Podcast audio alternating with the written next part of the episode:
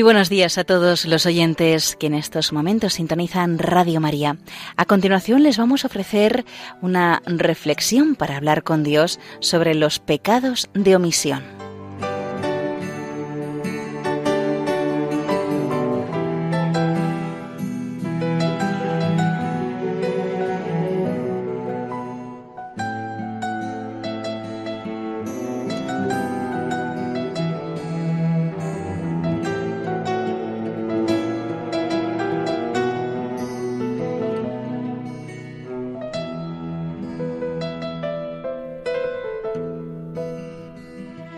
Después de hacer el Señor una llamada a la vigilancia, nos propone en el Evangelio de la Misa una parábola que es un nuevo requerimiento a la responsabilidad ante los dones y gracias recibidas.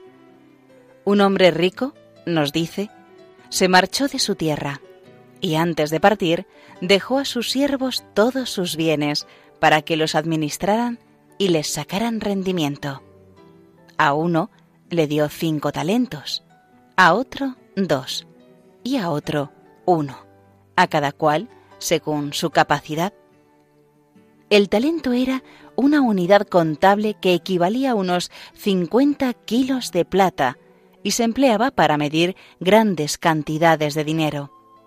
En tiempos del Señor, el talento era equivalente a unos seis mil denarios. Un denario aparece en el Evangelio como el jornal de un trabajador del campo. Aun el siervo que recibió menos bienes, un talento, obtuvo del Señor una cantidad de dinero muy grande. Una primera enseñanza de esta parábola. Hemos recibido bienes incontables.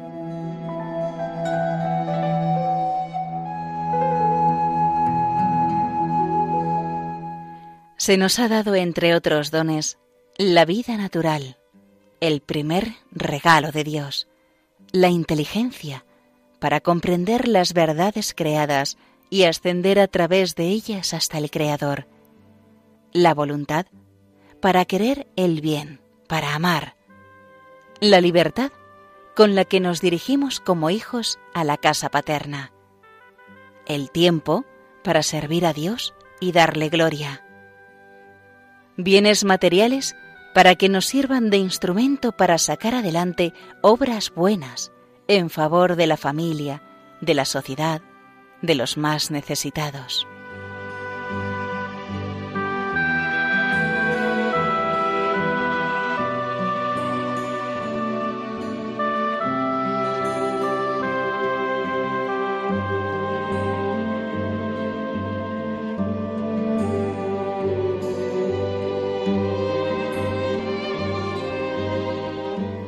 En otro plano, incomparablemente más alto y de más valor, hemos recibido la vida de la gracia, participación de la misma vida eterna de Dios, que nos hace miembros de la Iglesia y partícipes en la comunión de los santos y la llamada de Dios a seguirle de cerca.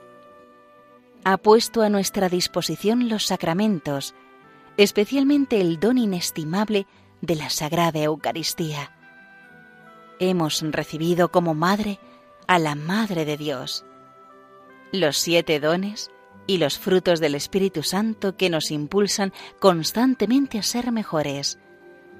Un ángel que nos custodia y protege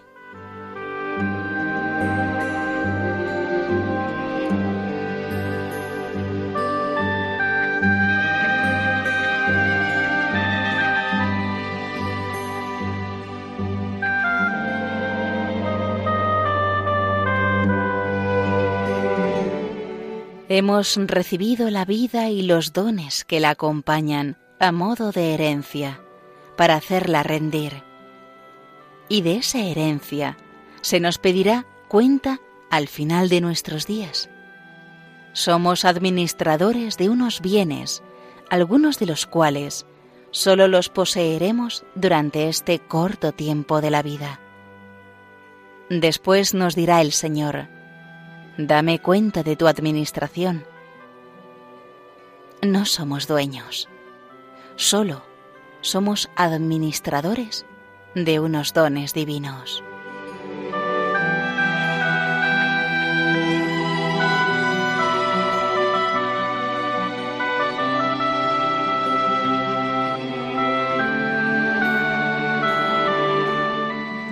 Dos maneras hay de entender la vida Sentirse administrador y hacer rendir lo recibido de cara a Dios, o vivir como si fuéramos dueños, en beneficio de la propia comodidad, del egoísmo, del capricho. Hoy, en nuestra oración, podemos preguntarnos cuál es nuestra actitud ante los bienes, ante el tiempo. Quienes han recibido la vocación matrimonial, su responsabilidad ante las fuentes de la vida, ante la generosidad en el número de hijos y ante la educación humana y sobrenatural de estos, que es ordinariamente el mayor encargo que han recibido de Dios.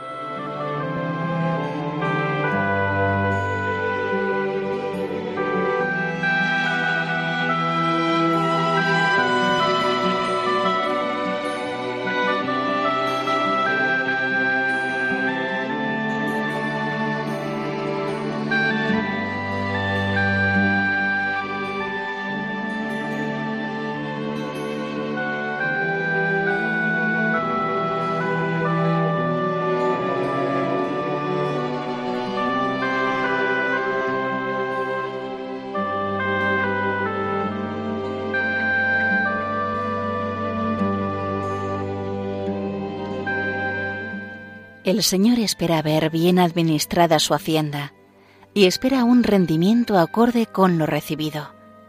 El premio es inmenso. Esta parábola enseña que lo mucho de aquí, de nuestra vida en la tierra, es poca cosa en relación con el premio del cielo. Así actuaron los dos primeros siervos de la parábola de los talentos. Pusieron en juego los talentos recibidos y ganaron con ellos otro tanto. Por eso, cada uno de ellos pudo oír de labios de su Señor estas palabras. Muy bien, siervo bueno y fiel, has sido fiel en lo poco, te constituiré sobre lo mucho, entra en el gozo de tu Señor. Hicieron el mejor negocio, ganar la felicidad eterna. Los bienes de esta vida, aunque sean muchos, son siempre lo poco en relación con lo que Dios dará a los suyos.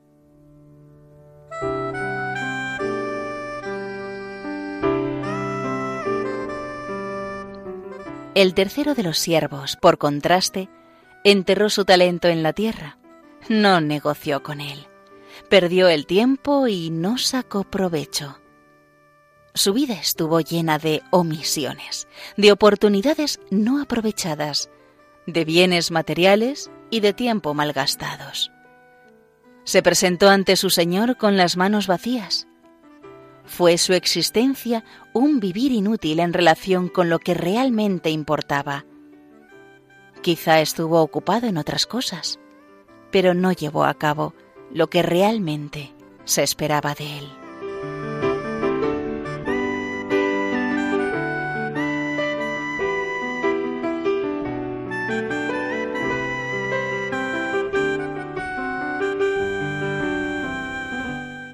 Enterrar el talento que Dios nos ha confiado es tener capacidad de amar y no haber amado. Poder hacer felices a quienes están junto a nosotros, todos podemos, y dejarlos en la tristeza y en la infelicidad. Tener bienes y no hacer el bien con ellos. Poder llevar a otros a Dios y desaprovechar la oportunidad que presenta el compartir el mismo trabajo, la misma tarea poder hacer productivos los fines de semana para cultivar la amistad sincera, para darse a los demás miembros de la familia y dejarse llevar de la comodidad y del egoísmo en un descanso mal planteado. Haber dejado en la mediocridad la propia vida interior destinada a crecer. Sería triste en verdad que, mirando hacia atrás, contempláramos una gran avenida de ocasiones perdidas, que viéramos improductiva la capacidad que Dios nos ha dado por pereza, dejadez o egoísmo. Nosotros queremos servir al Señor, es más, es lo único que nos importa. Pidamos al Señor que nos ayude a dar frutos de santidad, de amor y sacrificio, y que nos convenzamos de que no basta, no es suficiente con no hacer el mal. Es necesario negociar el talento, hacer positivamente el bien.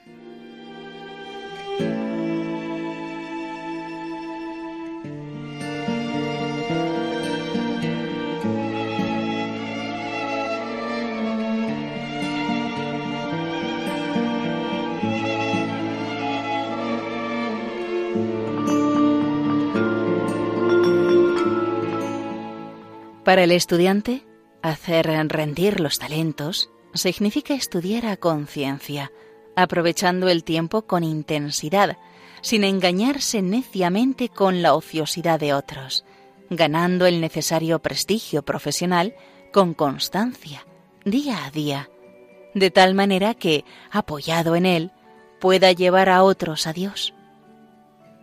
Para el profesional, para el ama de casa, Hacer rendir los talentos significará realizar un trabajo ejemplar, intenso, en el que se tiene en presente la puntualidad, el rendimiento efectivo de las horas. De manera particular, Dios nos pedirá cuentas de aquellos que, por títulos diversos, ha puesto a nuestro cuidado. Dice San Agustín que quien está al frente de sus hermanos y no se preocupa de ellos, es como un espantapájaros, un guardián de paja, que ni siquiera sirve para alejar a los pájaros que vienen y se comen las uvas.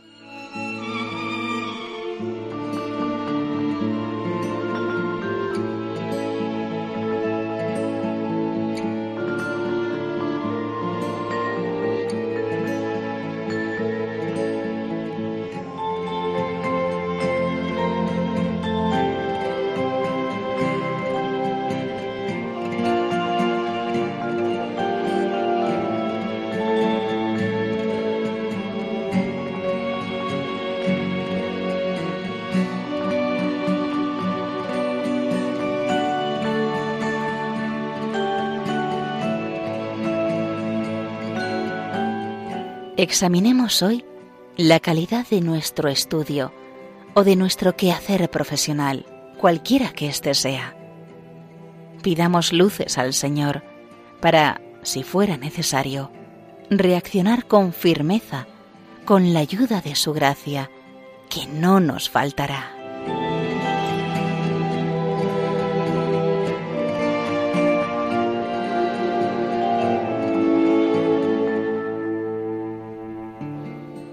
Poner en juego los talentos recibidos abarca todas las manifestaciones de la vida personal y social.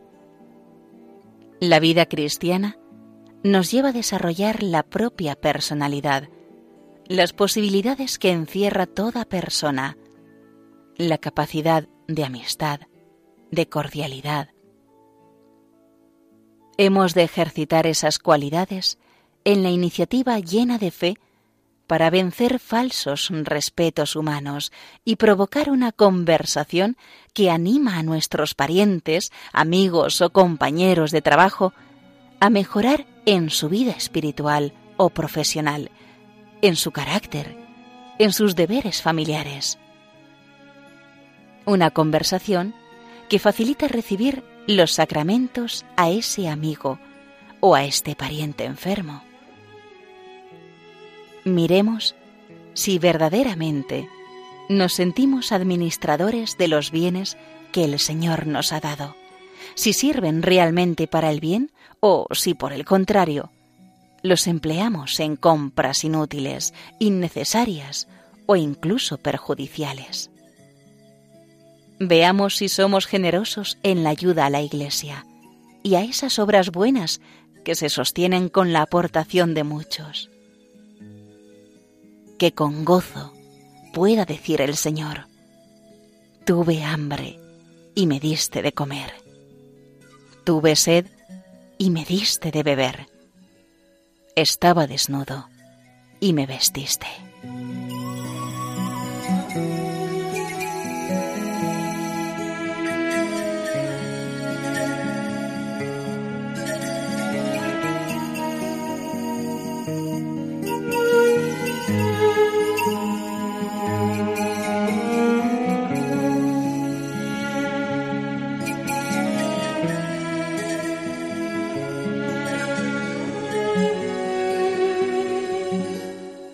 Dios espera de nosotros igualmente una conducta reciamente cristiana en la vida pública. El ejercicio responsable del voto, la actuación según la propia capacidad en los colegios profesionales, en las asociaciones de padres, en los colegios de los hijos, en los sindicatos, en la propia empresa, de acuerdo con las leyes laborales del país y poniendo los medios, aunque fueran pocos o pequeños, para mejorar una legislación si ésta fuera menos justa o claramente injusta en materias fundamentales como son el respeto a la vida, la educación, la familia.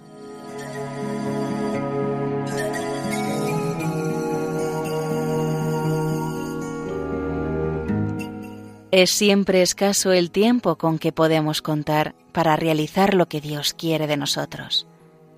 No sabemos hasta cuándo se prolongarán esos días que forman parte de los talentos recibidos.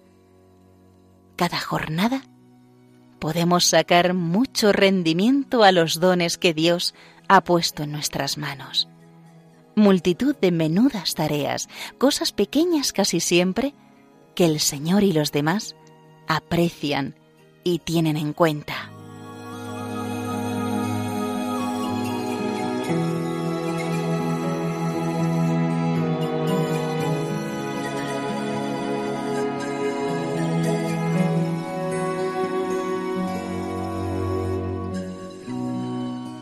La confesión frecuente nos ayudará a evitar las omisiones que empobrecen la vida de un cristiano.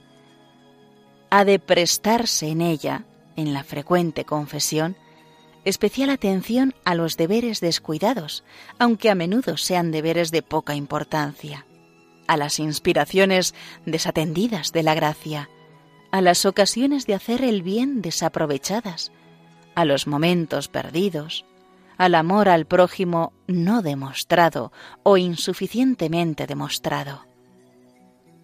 Han de despertarse en ella, frente a las omisiones, un profundo y serio pesar y una decidida voluntad de luchar conscientemente contra las más pequeñas omisiones de las que, en alguna forma, tengamos conciencia.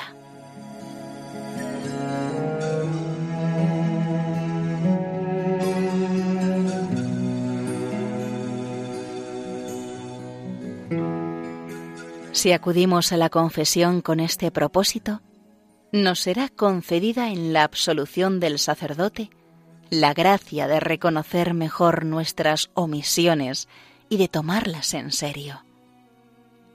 Con esta gracia del sacramento y con la ayuda de la dirección espiritual, nos será más fácil evitar estas faltas o pecados y llenar la vida de frutos para Dios.